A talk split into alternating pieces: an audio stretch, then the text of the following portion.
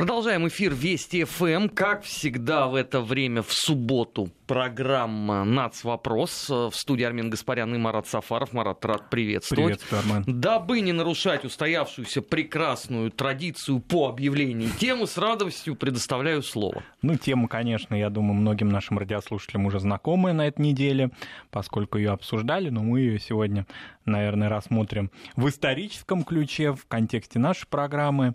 Замечательный такой человек есть на Украине, советник президента Зеленского Никита Потураев, мы его тоже упоминали неоднократно, его разные такие экзерсизы исторические.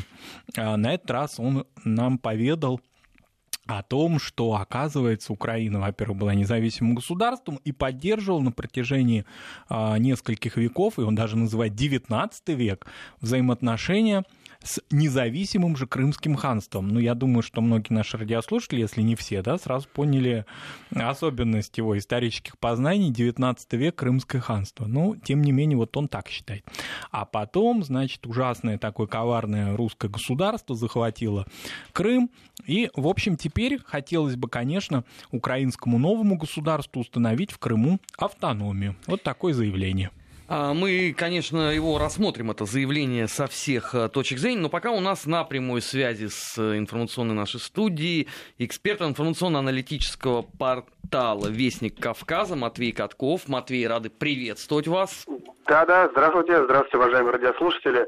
Ну, а в контексте темы, которую мы сегодня рассматриваем, в контексте вот заявления Патураева, я бы вообще хотел отметить а, такую проблему, как вот то, что когда разбирается какая-то э, какие-то логика принятия решений исторических, э, зачастую пытаясь говорить о э, последствиях этих решений для современности, э, осознанно или неосознанно эксперты, или в данном вот случае даже довольно высокого уровня, вот советник президента Украины, э, уходит от темы в сторону объяснения э, логики э, действий прошлого – современными реалиями. То есть он нарушает ну, тем самым принцип историзма в целом. Ну, не, несмотря на то, что такое заявление ярко-броское, там, крымское ханство 19 века, даже само по себе вот разбор такой идеи, как союз Украины с Крымом, в общем-то, уже звучит весьма сомнительно. Конечно, исторически мы можем попытаться, если разобрать это заявление, например, увидеть какие-то ну, аспект такого союза, возможно, в поддержке э, Крымским ханством э, войны за независимость, э, который понял Богдан Хмельницкий, да, там, что Крымское ханство действительно поддерживало, мы это знаем. Но, во-первых, это реалии 17 столетия, а во-вторых, в принципе, не очень ясно, о какой Украине конкретно идет речь, потому что, например, мы прекрасно знаем с вами, что что было с левобережной Украиной, она, которая входит в состав русского государства в 1654 году, а правобережная Украина, действительно, с ней к ней можно попытаться применить такое понятие, как союз да, с Крымом. Если вспомнить эпизод, когда э, в, на правобережной, часть правобережной Украины являлась э, в 17 столетии э, вассалом Турции. То есть Крымское ханство является вассальной, э, вассальной зависимостью от Турции. И вот в этом контексте, получается, часть Украины тоже является вассалом Турции. Вот тогда можно, наверное, говорить о некотором союзе, но тогда надо говорить, что это союз двух вассальных государств, которые находятся под сенью крупнейшей тогда, одной из крупнейших империй, э, которая на пике могущества, я имею в виду Османскую империю.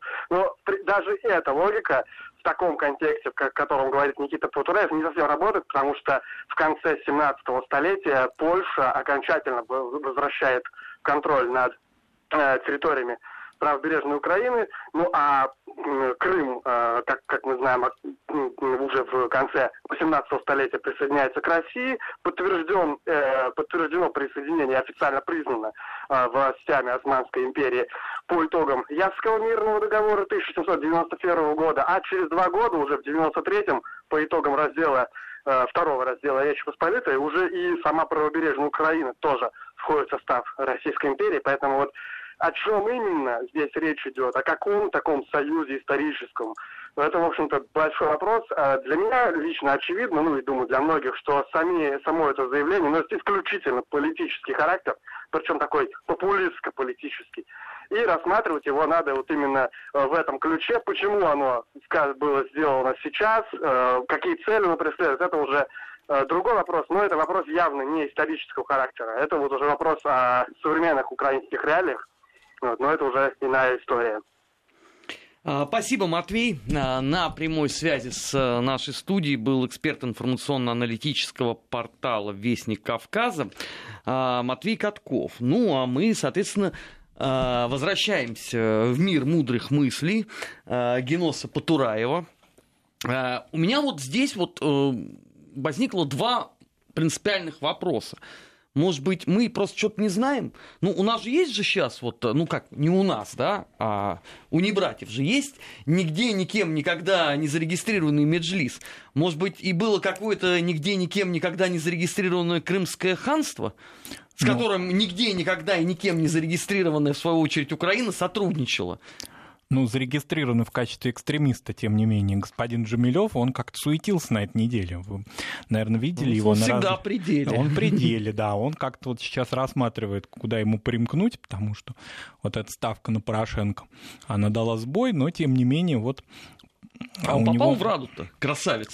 Это пока mm. я вот пока точно не могу вам сказать, но Потураев попал. Он уже депутат. Нет, ну это-то понятно. Да, уже депутат.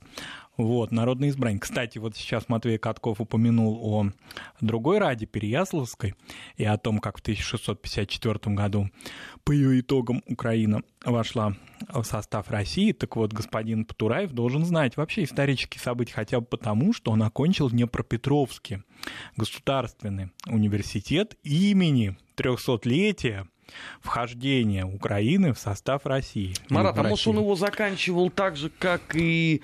Юлия э, Владимировна, кстати, его Тимошенко тоже заканчивала. Так же, как и э, президент Украины юридический факультет Запорожского государственного университета. Нет, это было еще, насколько я понимаю, он 70-го года рождения, господин Патураев. Это было еще так в конце 80-х. То есть это еще был советский, советская да. система Нет, образования. Он, он, может быть, там был комсомольским вожаком. М- может быть, вполне, да. Это, кстати, меня бы абсолютно бы не удивило, потому что вот это вот стиль, это вот этой стиль, вот концы полемика. последних вот э, да, лет советской 80-х. власти.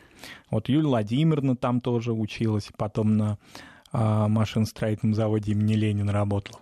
Ну, в общем, они хорошо знали вроде бы историю КПСС и историю Украинской ССР, но вот как-то сейчас они какие-то иные исторические, а, значит, а, такие вот экскурсы нам устраивают. Но на самом деле относительно Джамилева это очень важная тема, потому что в этом заявлении, очевидно, помимо просто такой общей демагогии, существует и провокация, поскольку опять вспоминают о крымских татарах, о том, что необходимо их окучивать, особенно тех, которые находятся на территории Херсонской области, вот эту миграцию, и, соответственно, сделать так, чтобы они перешли с позиции а, партии Порошенко, поддерживая нового президента Зеленского. Они как-то вот оказались в этом смысле, вот эта миграция, вот эта кучка людей а, не окучена, соответственно, она должна как-то примкнуть политически. А зачем?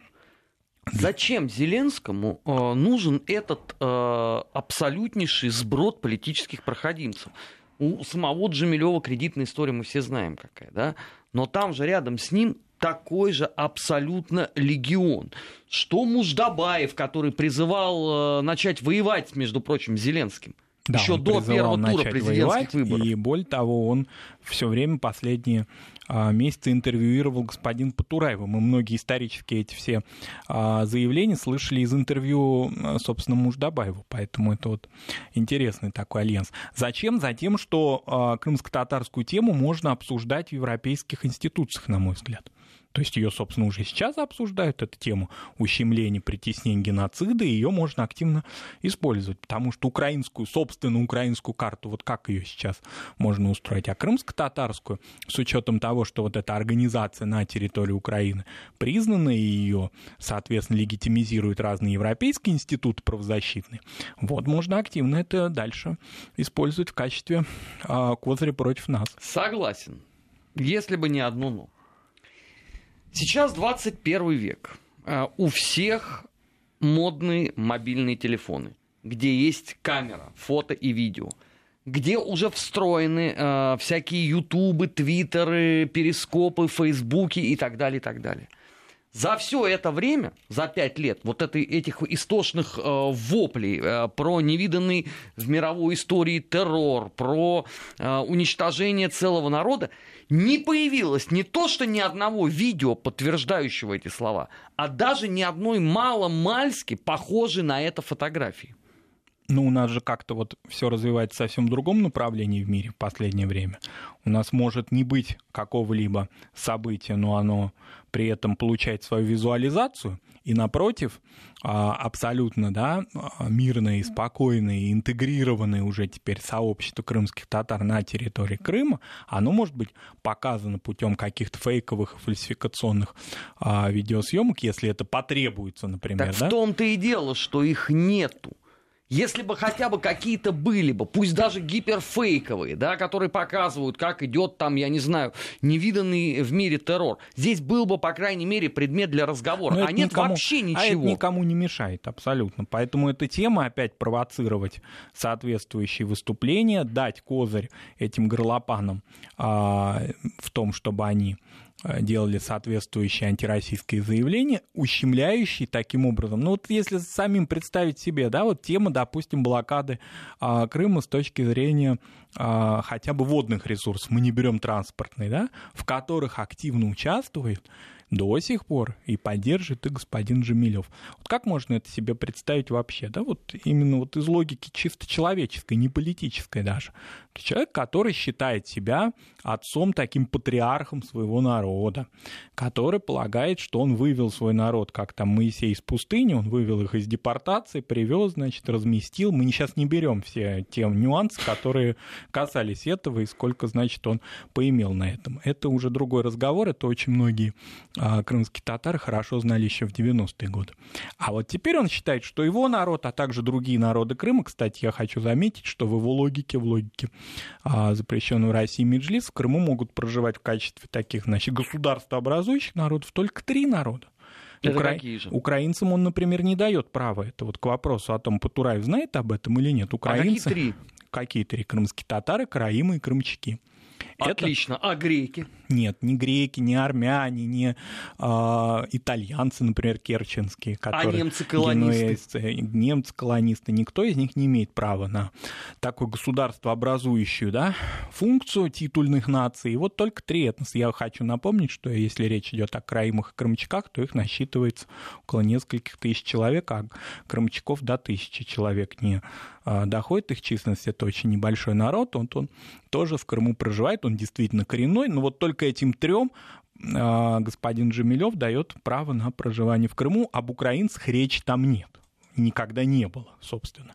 И об украинцах он вдруг, об украинском государстве и кооперировании с ним он вдруг вспомнил только после 2014 года так активно. Так, если я все правильно понял и уловил суть, значит, э, господин Потураев призывает создать э, автономию Крыма, при том, что отцы, основатели этой чудесной идеи не видят там вообще украинцев. Нет, они там не видят украинцев. Тогда я не понимаю, а они, Потураев какую логику Они считают, что если эта автономия будет создана, то это будет автономия крымских татар. И, ну так, они уж как бы дают право двум маленьким этносам, а тюркоязычным тоже, находиться на их территории их автономии.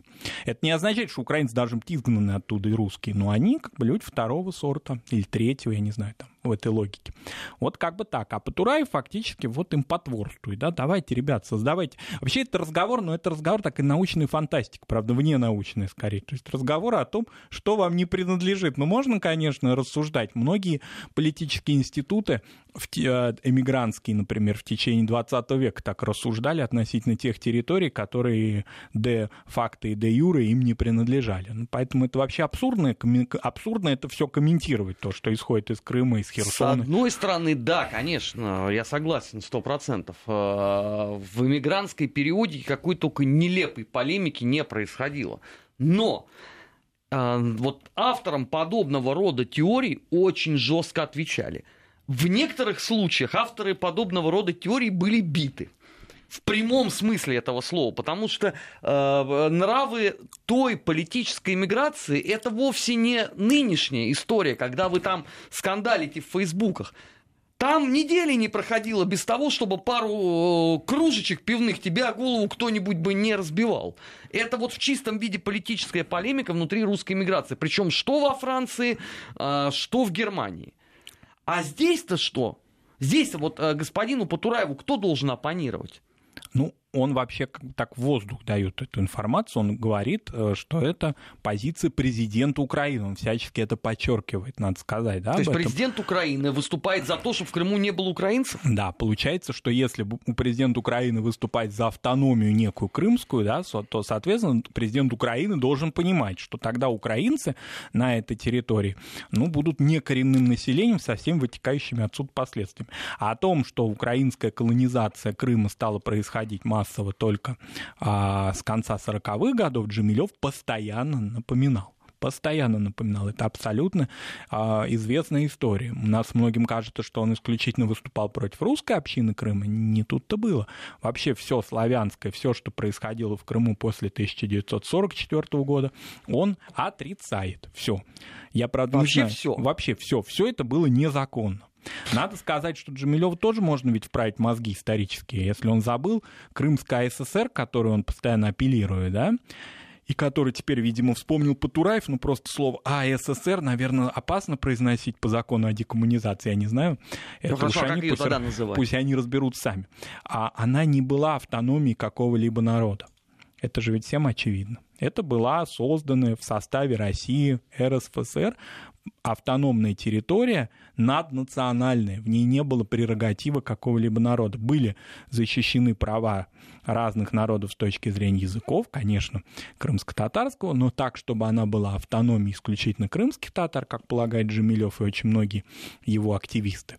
Это абсолютно не так. И, собственно, об этом я думаю, что, ну, я иронизирую, я полагаю, что, конечно, они это знают.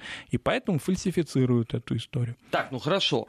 А, они обращаются к опыту Крымской АССР с городом федерального, э, с городом, вернее, союзного значения Севастополем. Да, они его туда... Параллельно. Они его туда присовокупляют, да. А это на основании аб... чего? Это абсолютно их не смущает. Ну, потому что это вот такая историческая айкумена, которую они рассматривают. Ну, вообще, здесь копаться в этих исторических реалиях, которые запрещенный Меджлис или господин Патураев нам подкидывают, э, можно, конечно, над этим долго смеяться, если бы это не было опасно, на мой взгляд. Потому что вот Патураев, если все-таки бросить эти все бредни Джамилева, а все-таки отнестись к, вот, к действующему ныне советнику президента Украины. Кстати, я а, не случайно сегодня несколько раз вспомнил его со, ну, не сокурсницу, а, скажем так, а, коллегу по а, Днепропетровскому университету имени 300-летия воссоединения, а он же ведь работал ее пиарщиком, как известно.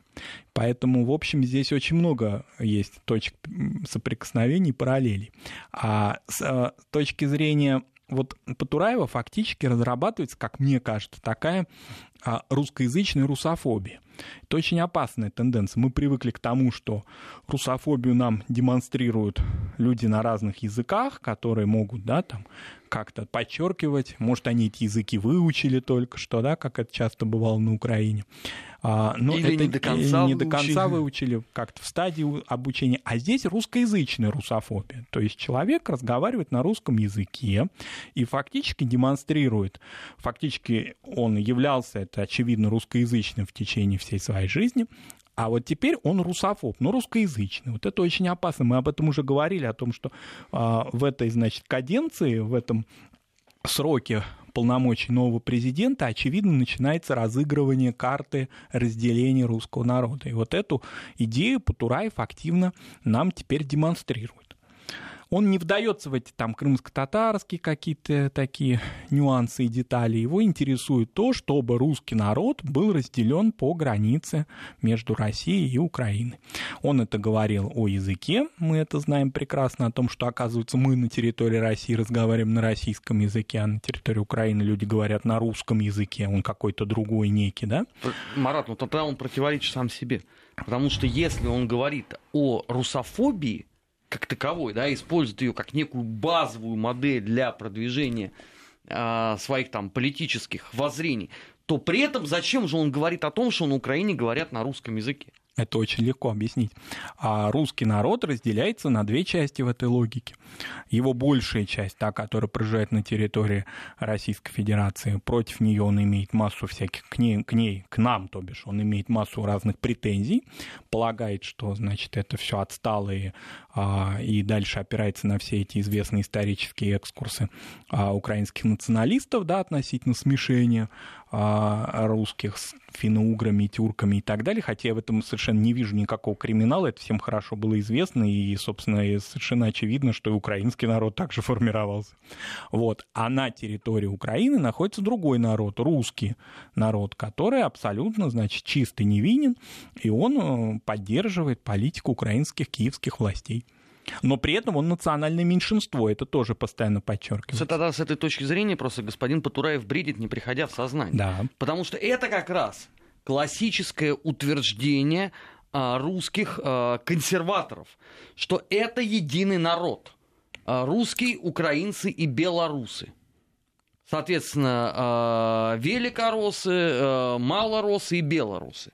Но Патураев косвенно говорит ровно тогда о той же самой э, модели он говорит ровно об этой модели, но поскольку большая часть его аудитории это не понимает, то поэтому полагают, что действительно оказывается в России, в которую теперь, значит, железнодорожный транспорт там под вопросом, авиационного нет. Но этом, они теперь требуют от Зеленского э, вернуть, вернуть это, да. Поэтому многие вот не знают, как там русский народ где-то, где-то в далекой какой-то азиатской России, значит, обитает. А вот у нас он чисто невинный. Вот у нас он, ну, практически то же самое, что украинцы. Только единственный вопрос, а чем же тогда вот эти русские в России, э, русские на Украине отличаются от украинцев на Украине? Какое между ними различие? Так, хорошо, Это с другой опускает. стороны зайдем. На Донбассе кто тогда живет? На Донбассе в том числе живут вот эти самые русские. Но правильные он... или неправильные? Ну, в данном случае, конечно, по его логике правильные. Но дело все в том, что... Поэтому... То есть правильные украинцы воюют с правильными русскими на Донбассе? Да, так вот это все выстраивается, да. И, соответственно, их вождей он называет сепаратистами. Здесь никаких отличий от Порошенко, от его а, риторики нет ни малейших. То есть вожди этих правильных, или которые их, значит, окучивают, они могут быть называться сепаратистами. Но еще раз подчеркну, что а, русских людей на территории Украины он все равно называет национальным меньшинством. То есть таким образом он дает сигнал им, что ну вот вы принимаете эту логику. А он видел, это... ну то есть, ну ладно, он сейчас сделал это заявление несколько раньше, а в прошлом году он видел крестный ход в Киеве? Он может быть все что угодно, что он видел. Мы уже подчеркнули, что он сам воспитанник фактически, да, Днепропетровска и русскоязычного города, и русскоязычного вуза. Он все прекрасно видел, но его задача расколоть русский народ. Сделать так, чтобы русский народ а, был лоялен украинским властям, в их фактически русофобской риторике, то есть такую шизофрению устроить. И в этом отношении вот этот новый такой появившийся феномен а, русскоязычного русофоба, по-моему, вызывает очень большую настороженность, должен у нас вызывать, и очень большой интерес у нас. А, мы продолжим программу «Нац. Вопрос» сразу после выпуска новостей в нашем эфире. Не переключайтесь. Продолжаем эфир Вести ФМ. Э, в студии Армен Гаспарян и Марат Сафаров. Говорим мы сегодня о новых таких э, политических трендах на Украине э, с точки зрения э, нацвопроса. Марат, ну ведь э, господин Патураев должен понимать, что э, когда он начинает делить я, правда, так вот, я не могу понять, кого же он делит в результате, то ли русских, то ли украинцев, ну ладно, здесь не важно. Когда он делит, условно, население Украины на людей первого или там второго сорта, это очень сложно будет э, привлечь на свою сторону колеблющийся, назовем это так, э, электорат. Вот он, собственно говоря, делит русский народ по границе, то есть его совершенно не интересуют те русские, которые проживают в России. Он борется за голоса или вернее обеспечивать голоса своему, значит, начальнику русскоязычного населения Украины, объявляя их тем, что они, обозначая их тем, что они русские. Они русские, но те, которые проживают на территории Украины. Надо сказать, что это не новая вообще идея.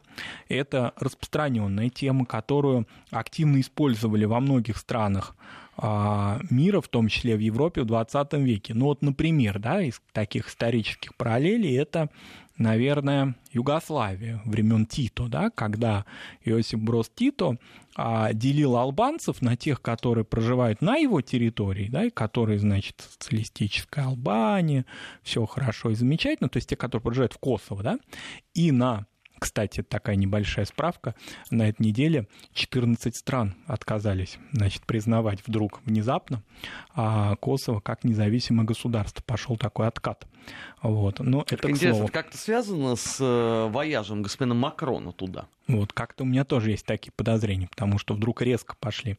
Ну, наряду со странами такими, которые, э, допустим, только не так давно признали, есть и страны, которые уже давно имеют дипломатические отношения Косово. Не, ну, позиция российского политического руководства позиция российского общества как раз по этому вопросу была всегда неизменна. Она была всегда неизменна, но у многих стран вот она оказалась колеблющейся, вернее, вот они даже изменили свою позицию полностью. Так вот, а, возвращаясь к этому историческому экскурсу, Тито делил албанцев на тех, которые живут на территории СФРЮ, на территории Югославии, и те, которые у Энвера Ходжи там, значит, сталинизмом занимаются. Это какие-то другие албанцы. У нас вот свои, а у вас свои.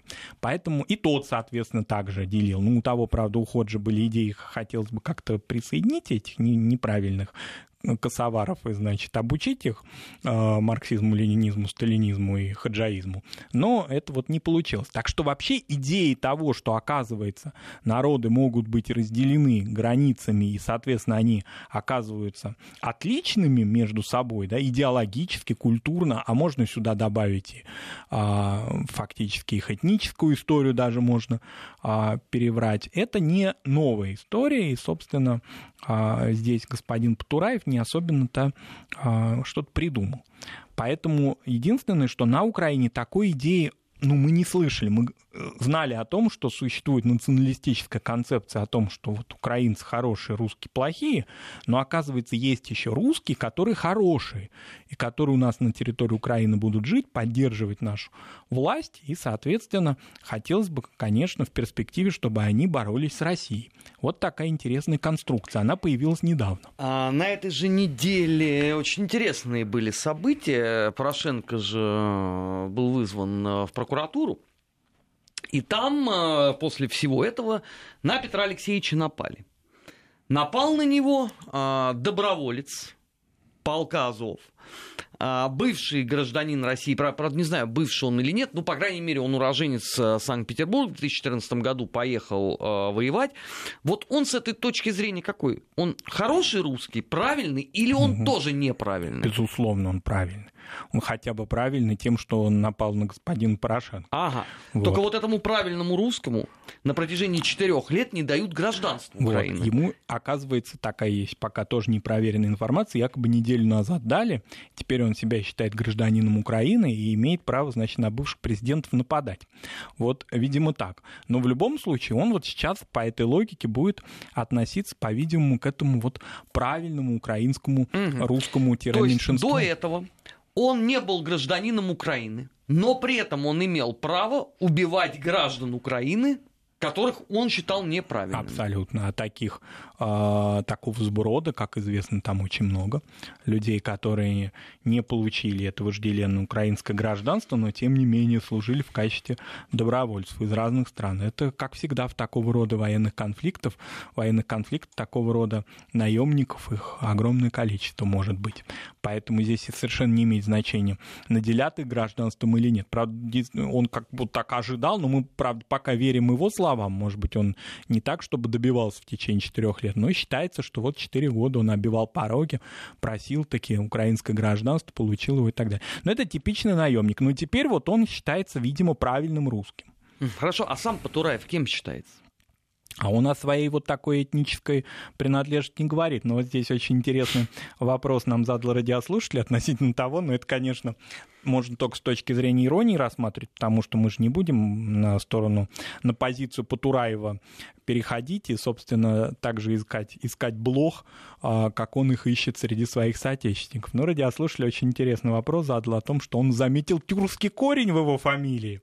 Вот, его заинтересовало. Потураев, может быть, что-то там тур, как-то, в общем, да, в переводе со многих тюркских языков это означает угол. Но, может быть, он э, как подлинный э, столб э, украинской идеи скажет, что это тур в честь Бога?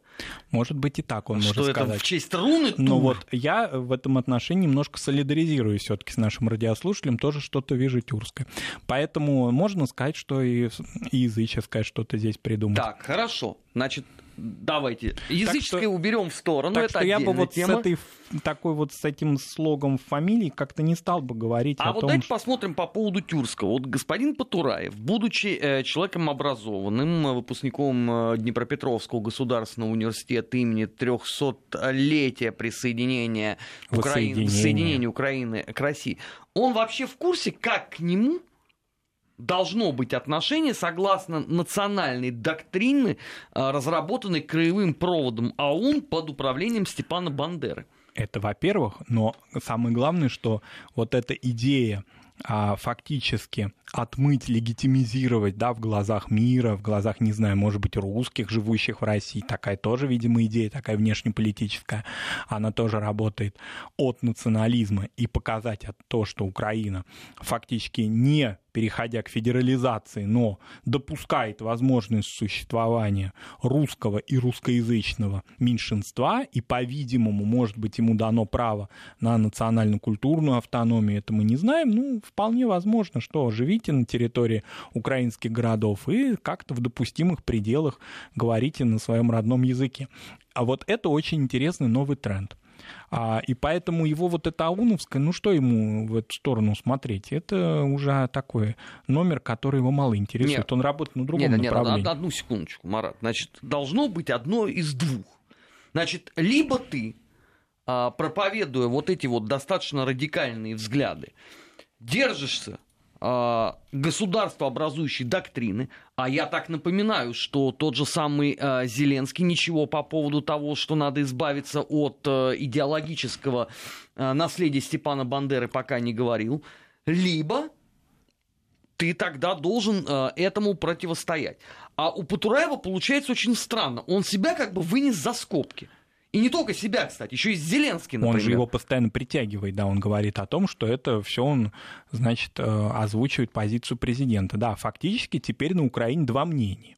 Вот есть такое одно мнение, вроде как оставшееся по наследству от Порошенко, Ющенко и так далее, да, значит, которое связано с а, риторикой западноукраинской, хотя я уже теперь ее не могу назвать западноукраинской, она все далее и далее смещается к востоку, и фактически она стала государственной идеологией. Это одна идеология, националистическая, бандеровская, все понятно с ней. А вот теперь появилась такая а, концепция, значит, вот этого украинского русского. И как на это будут смотреть западноукраинские товарищи, непонятно. Так почему? Это, это я как раз могу очень легко объяснить. Но вот заметьте, что в предвыборный период, а, при том, что господин Зеленский делал много разных выступлений, заявлений на русском языке, допускал их и в СМИ, и на предвыборных а, акциях, тем не менее, вот эта идеологема вся, она нам раскрылась только после выборов. Оказывается, вот так еще существует, оказывается, такое, такая вот позиция у русских людей может быть, вот так они могут жить.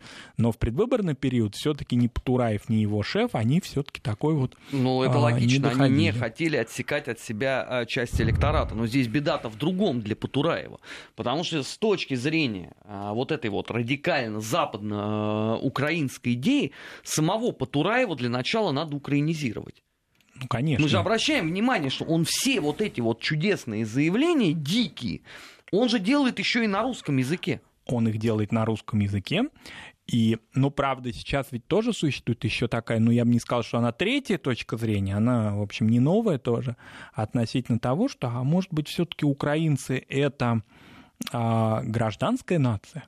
Это как? А это вот так. Наш, а значит... какая еще она может быть военной нацией? А у нас с вами есть такой коллега, тоже замечательный, Дмитрий Гордон, который совсем недавно заявил о том, что украинцы, ну, он не, не недавно, он много раз это, в общем, заявлял, сейчас он как-то обновил свой, значит, этот кейс, а, относительно того, что украинцы — это, ну, вот наднациональная общность. Мы все украинцы, кто живем на территории Украины. Такая новая, значит, заявка независимо от своей национальности, крымский татарин ты, там же есть еще один журналист, он, по-моему, араб, да, вот есть. Мустафа Наем? Да, да, вот. Нет, почему он араб? Он пуштун. Он пуштун, он тоже украинец.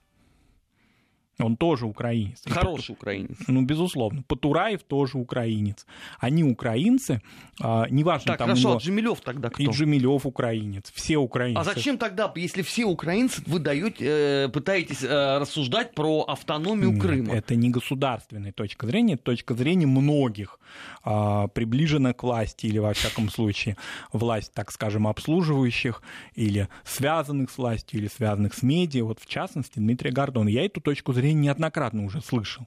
Не из уст украинских президентов, да, а из уст... Собственно... Хорошо, а как может быть нация наднациональной, но при этом э, радикальный украинский национализм? Вот так. То есть, оказывается, может. Ну, называется это вообще шизофрения, да, когда хотя бы две точки зрения. Но тут третья тоже, в общем, существует. Мы же слышали э, такую идею, что на Донбассе живут украинцы.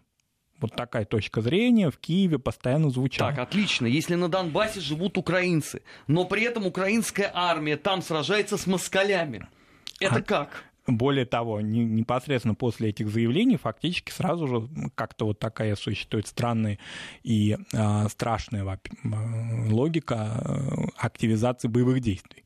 То есть, оказывается, украинцы, но при этом они вот как-то заслуживают того, чтобы на их головы упали снаряды. Вот как это вот, а, эта логика умещается, тем не менее она вот есть. Так, я выяснил, есть э, хорошие русские на Украине и есть русские плохие на Украине. Нет, а теперь выясняется, что есть еще украинцы да, плохие. есть русские плохие на Украине, которые не поддерживают, значит, вот эти все идеологические тренды. И, конечно, все русские, которые в России, вот нашим радиослушателям мы сообщаем, они все плохие, мы все плохие, так, это, это э, априори. Это, это как раз понятно. А, а вот э, плохие украинцы тогда это кто?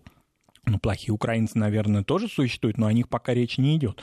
Плохие украинцы — это те украинцы, которые пророссийские, по-видимому, так. Так, сейчас пос- последний э, гвоздь вот в эту мне больше всего понравился Мне больше всего понравилось в нашем диалоге все-таки определение национальности Джамилева. Вот это, конечно, замечательно. Он сам вот знает об этом или нет, трудно сказать. Вот он украинец, оказывается.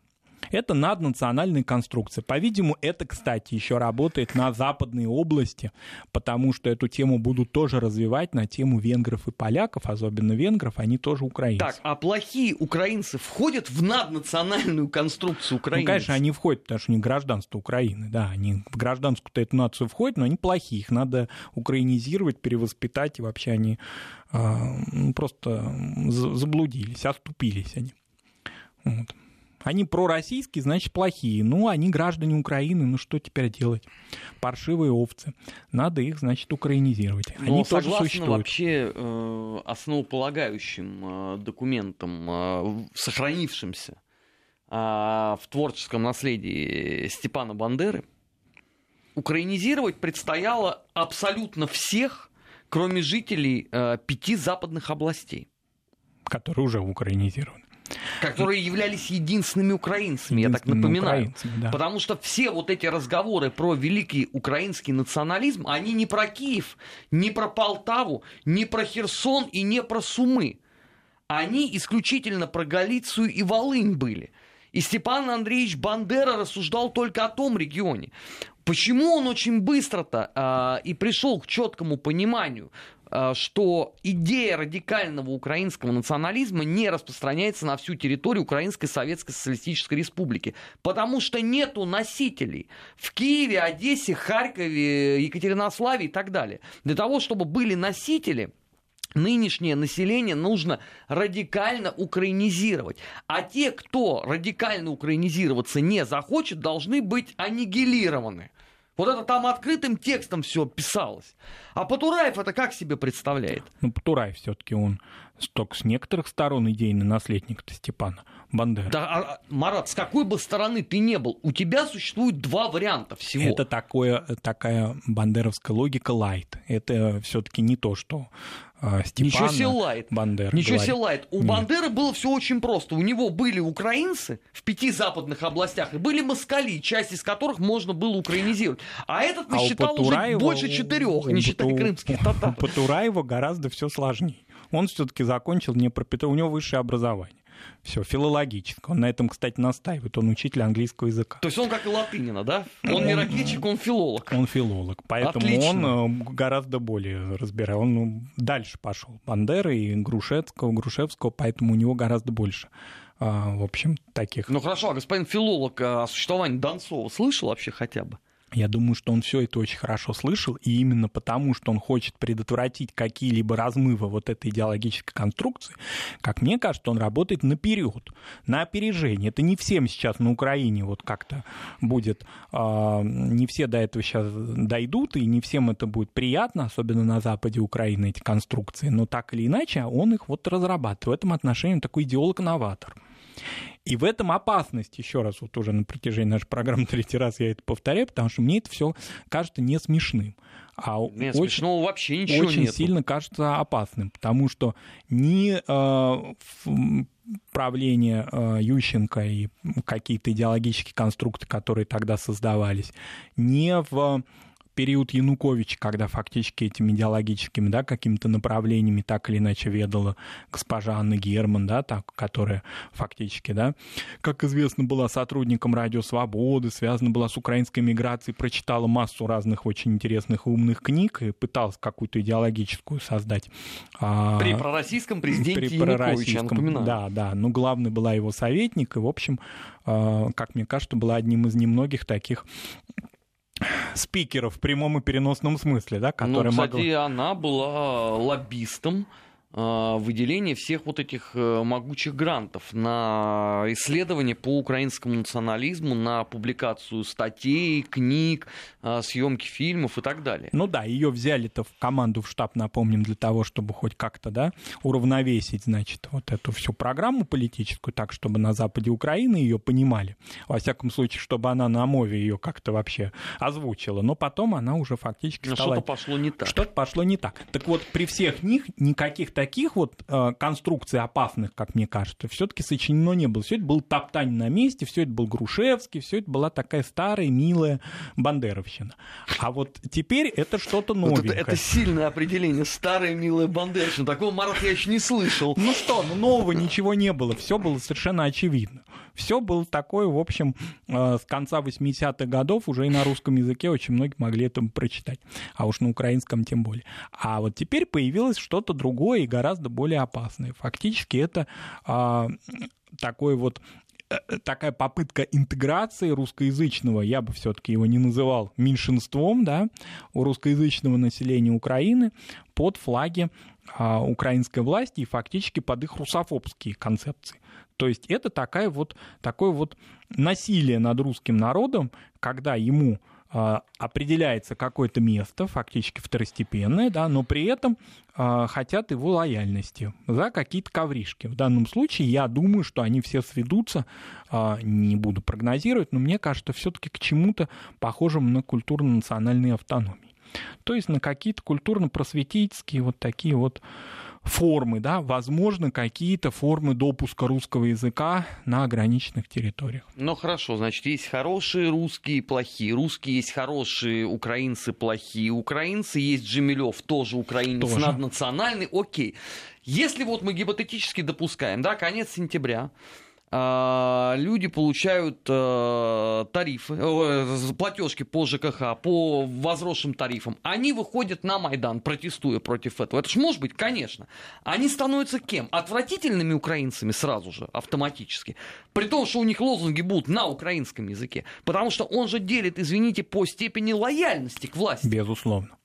Безусловно. И дальше будет придумывать ну, какие-то определенные для них новые клише. Я думаю, что здесь в любых каких-то формах а, выступления против украинской власти будут объявлять а, неправильными украинцами, неправильными русскими ну, который вот пророссийский. То есть народишко не тогос. На ну, выходе получится. Ну, как-то да. Вот. Э, Ровно то же, к чему пришел в свою очередь Степан Бандера. Да, которому но... не повезло с народом. Да, но Потураев, он гораздо более осторожен. Вот почему Бандера, он фактически такой, да?